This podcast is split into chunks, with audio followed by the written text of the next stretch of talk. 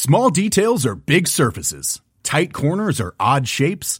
Flat, rounded, textured, or tall. Whatever your next project, there's a spray paint pattern that's just right. Because Rust new Custom Spray 5 in 1 gives you control with five different spray patterns. So you can tackle nooks, crannies, edges, and curves without worrying about drips, runs, uneven coverage, or anything else. Custom Spray 5 in 1. Only from Rust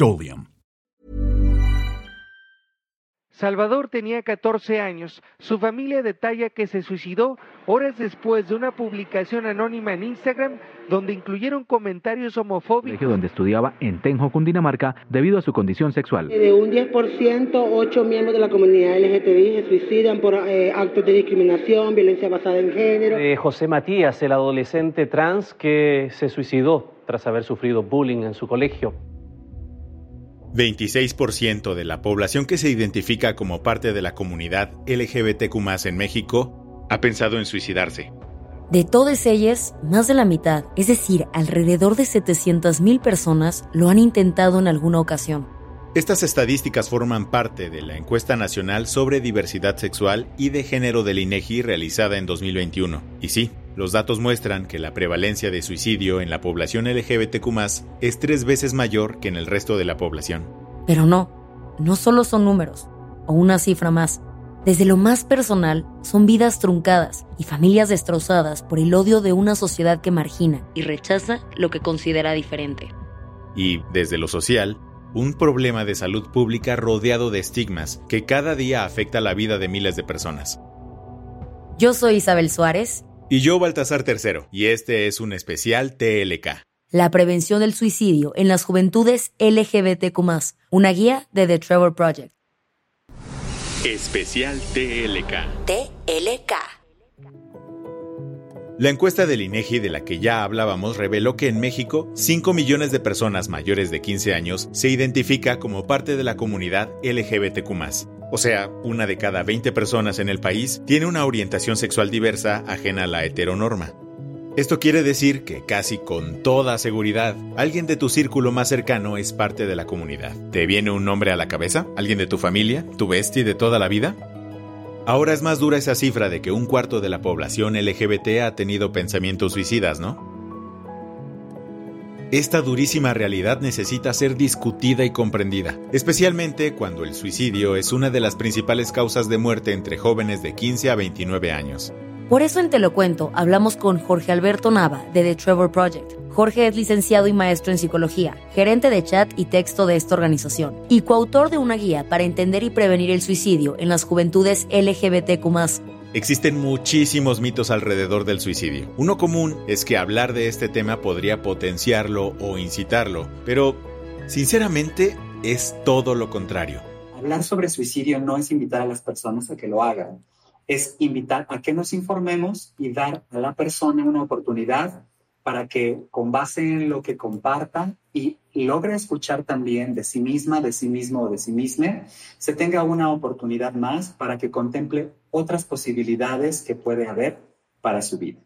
Otra falsa creencia es que quienes expresan su intención de suicidarse no lo harán, pues solo están llamando la atención. Pero esto no solo es falso, sino peligroso. Dicen que quien avisa o que quien expresa que eh, está pensando en el suicidio no lo va a hacer. Y esto es un mito porque las personas que mueren por suicidio de alguna manera sí lo avisaron. Lo que pasa es que no fueron escuchadas. Muchas veces escuchamos o creemos que un suicidio se da por un evento que se detona, que es un acto impulsivo en un momento de crisis. Jorge nos explicó que, en realidad, detrás de un pensamiento suicida hay un proceso súper complejo.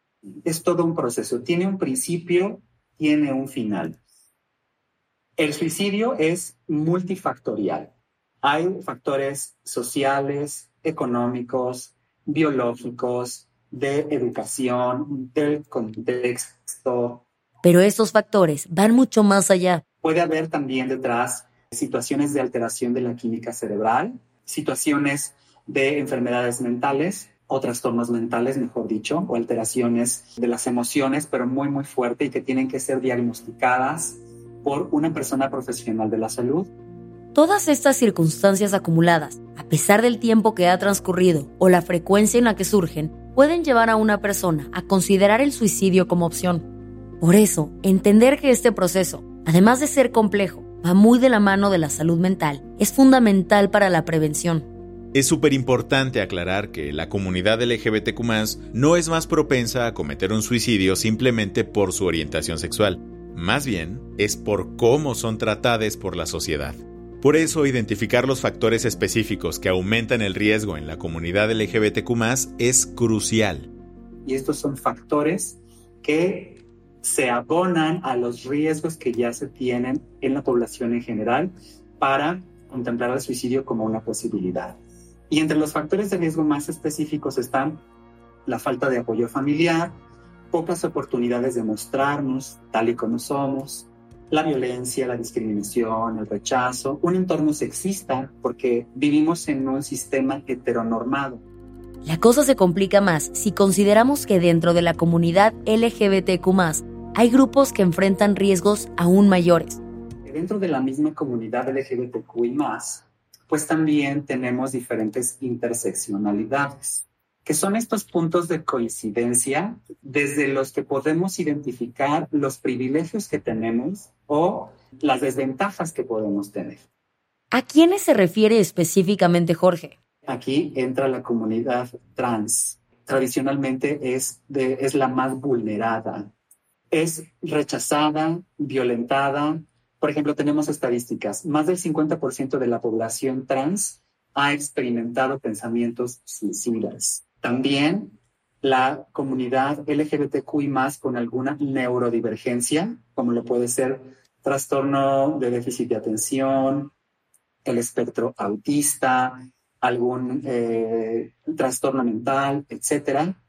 Nuestro sistema, aparte de ser heteronormado, no está diseñado para quienes salen o salimos de esta heteronorma. Y para las personas no binarias, estos riesgos pueden llegar a ser incluso peores. Aún no existen leyes que permitan el cambio a un género no binario en todos los documentos legales, pero tampoco tenemos que irnos muy lejos y pensar en temas legales. Simplemente ponte a pensar como en la mayoría de lugares no hay baños neutros o sin marcadores de género, a los que estas personas puedan ir sintiéndose cómodes. Esta falta de inclusión y reconocimiento dentro de la sociedad puede contribuir a situaciones de muchísimo estrés y angustia. El 14% de la población LGBTQ en México que ha pensado en el suicidio o lo ha intentado, dijo haberlo hecho por rechazo, discriminación, victimización y violencia hacia su orientación sexual y o de género. Y ojo, cuando una persona muere por suicidio, siempre lo avisa de una o de otra manera. Por eso, identificar las señales de alerta, ciertas conductas o incluso actitudes es importantísimo, aunque sean sutiles. Son cuando alguien comienza a aislarse, que pierde el interés por actividades o acudir a lugares donde antes iba, puede ser la escuela, puede ser el trabajo, que tal vez hacía o realizaba algún deporte, ya no se asocia tanto con la familia, con amistades, comienza a haber descuido hacia su persona, tal vez ya deja de bañarse o puede ser que no se arregle como solía hacerlo, deja de comer o come en exceso, empieza a dormir menos o hay alteraciones en su sueño y duerme de más. Otras señales incluyen comentarios al aire, bromas que pueden parecer muy insignificantes o hasta humor negro. Puede comenzar a hacer ciertas bromas, como por ejemplo, mm, no te preocupes, ya cuando yo no esté aquí, ah, pues cuando yo ya no me tengas aquí, no vas a tener, tener que preocuparte por mí. También es importante estar atento de si hay autolesiones. El fenómeno de la autolesión también es una señal que probablemente la intención no sea morir por suicidio, pero también habla de un profundo sufrimiento que tiene la persona y son señales ante las cuales también debemos intervenir para poder saber cómo apoyar a la persona. ¿Y qué deberíamos hacer si detectamos estas señales de alerta en alguien cercano? Jorge enfatiza que el primer paso es informarse. Aunque el fenómeno del suicidio es complejo y tiene un montón de cargas sociales o tabúes, hay un montón de información para saber qué podemos hacer si notamos alguna señal en gente cercana a nosotros. También podemos crear un espacio seguro para escuchar y apoyar. La clave aquí es siempre acercarnos desde el respeto, la honestidad y la dignidad, sin juzgar ni minimizar los sentimientos de la persona. O sea... Entonces, no dar consejos, no decirle échale ganas, tampoco le vamos a decir, oye, pero tú tienes todo para destacar, inteligencia una carrera, un trabajo, tu familia, tus hijas, tus hijos, tus hijas. No, en ese momento no, esto no sirve a la persona. Lo que la persona necesita es un espacio seguro, con respeto, con la dignidad, eh, con empatía, para que desee hablar si es que desea en ese momento compartir algo y si no, por lo menos que sepa que ahí estamos. Jorge también nos habló de los primeros auxilios emocionales. Se tratan de estrategias que cualquiera puede aplicar cuando alguien está en crisis. Estos primeros auxilios emocionales los puede llevar a cabo cualquier persona. No es necesario que seas profesional de la salud. Las crisis suelen surgir de eventos inesperados que nos toman por sorpresa estos pueden ser el resultado del curso natural de la vida o debido a circunstancias externas y nuevas que no anticipamos. Para apoyar a la persona pasando por una crisis, podemos hacer preguntas como ¿Quieres que le llame a alguien? ¿Qué necesitas? ¿Está bien si nos quedamos aquí un momento? Y si alguien está experimentando la ideación suicida, podemos preguntar ¿Cómo te sientes? ¿Quieres contarme algo? Si no quieres, está bien, pero ¿podemos llamar a alguien más? Pero cuando decidimos ayudar a alguien, hay otras cosas que también deberíamos tomar en cuenta. Yo puedo acompañar a alguien en este proceso del suicidio hasta donde yo me lo permito, o sea, acompañarle para ayudarle hasta donde yo pueda, con las herramientas y estrategias que yo tenga, también cuidando de mi persona, porque primero cuido de mí para poder apoyar y acompañar a alguien. A estas alturas tal vez estés pensando que no conoces a nadie al que le hayas detectado alguna señal de alarma, pero esta durísima realidad sí te está preocupando. Entonces, ¿cómo podemos como sociedad poner nuestro granito de arena? Jorge dice que ser aliado implica educarse y crear entornos seguros e inclusivos. La información y la educación es vital.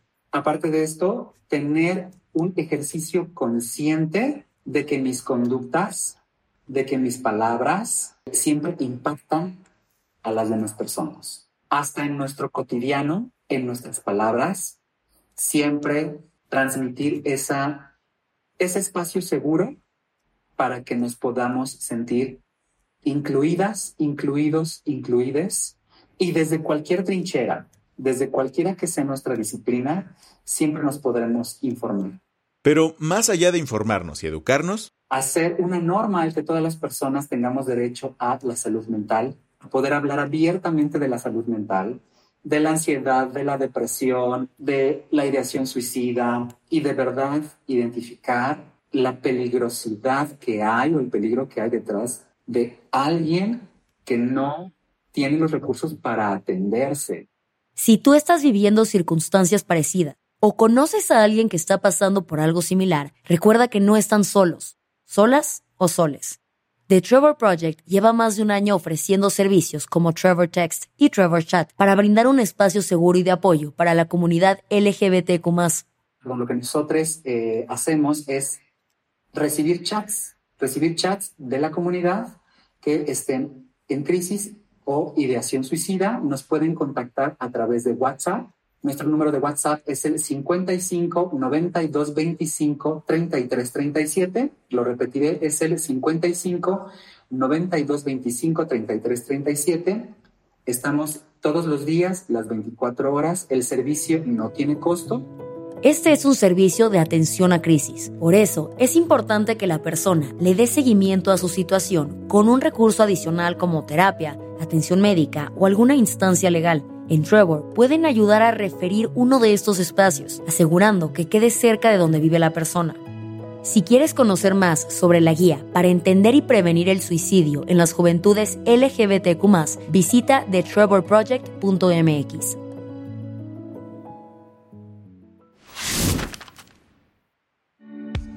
Este episodio especial fue una producción de Te cuento. El guion estuvo a cargo de Aisha Yanavi. Paula Gándara es la jefa de edición y Sebastián Ermenger es el director editorial de Te lo cuento.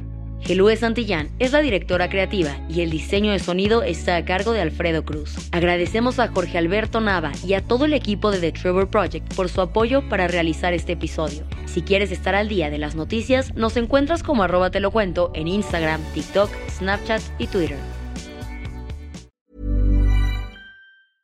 Hey folks, I'm Mark Marin from the WTF podcast and this episode is brought to you by Kleenex Ultra Soft Tissues your ally to help tackle your allergy symptoms this season. I love the change of seasons, but nobody loves pollen and all those other things floating in the air that make you sneeze during this nice weather. Kleenex Ultra Soft tissues are hypoallergenic and allergist approved. So fight back against watery eyes and runny noses without worrying about irritating your skin. For this allergy season, grab Kleenex and face allergies head on.